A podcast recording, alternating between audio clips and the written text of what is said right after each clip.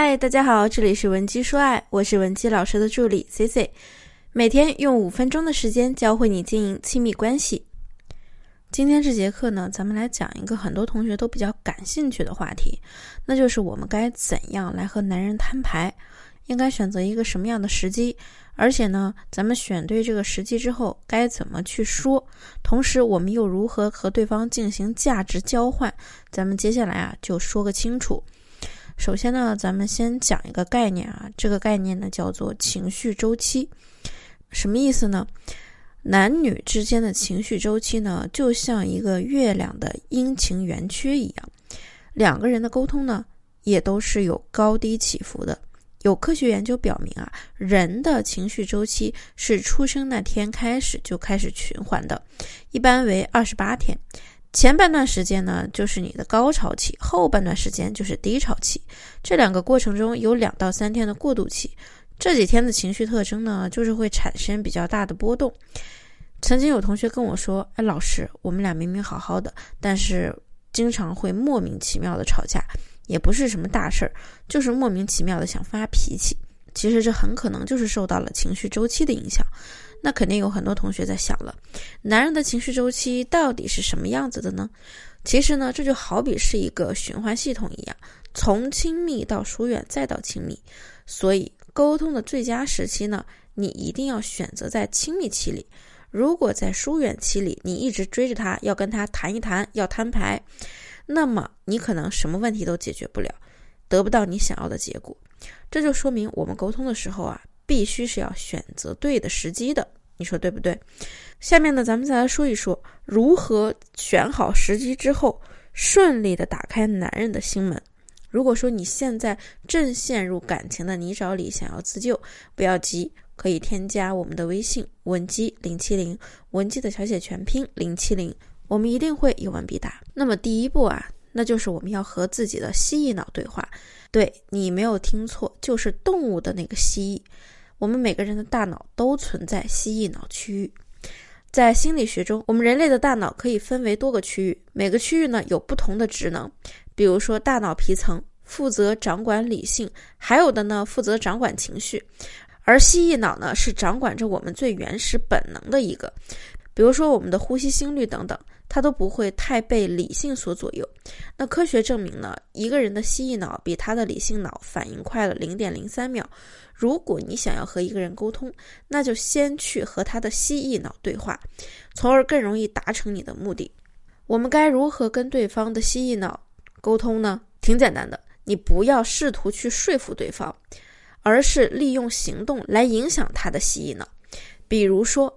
你老公每天晚上都打游戏，你一再的劝说他不要再玩了，但他还是会玩，甚至呢会觉得你真的很唠叨、很烦人。但是如果你用一个更有吸引力的事情去转移他，比如你跟他说今晚好像有 NBA 的球赛，超精彩的，要不要看呀？或者呢你就说今天约了人，大家一起去轰趴，你好哥们儿某某某也去，你要不要一块儿？这个时候呢，你根本不需要跟他说让他停下游戏，他就会主动的放下手机，参与到你想让他参与的活动中。这就是直接影响对方的方式，这也是直接和他蜥蜴脑对话的方式。在没等对方多加思考的时候，他的注意力其实就已经跟着你所描述的行为开始走了。所以和男人沟通，不要试图跟他讲道理，因为他们本身就是一种非常理性的动物，他比你更爱讲道理。同时，他也更反感别人跟他讲道理。很多时候，你跟他讲道理是维持不了亲密关系的。我们呢，就要用行动来改变。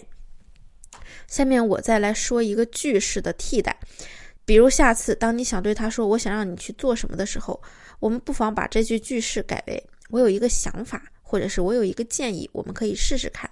这个时候呢，你要让对方知道，你只是想传达你心里的话。你只是想传达你的心里话，而不是非常强烈的想要求对方去做什么，命令他做什么。这样一来呢，就会减少给他的心理压力，他也觉得看着你啊，不是那么的压力山大了。其实大部分时候，我们都把自己的想法强加给了另一半，会让他觉得呢，你是在指挥他、命令他。事实上，我们只需要换一个说法，就会让他有完全不同的心理体验。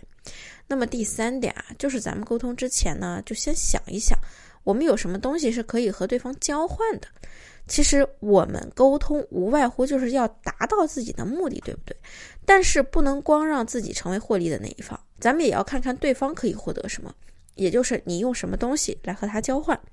比如说你想让他洗碗，你也许平时会这样说：“今天你去把碗洗了。”可能这个时候呢，对方脑子里就会闪过一个念头：“哟，凭什么脏活累活都是我干呀？”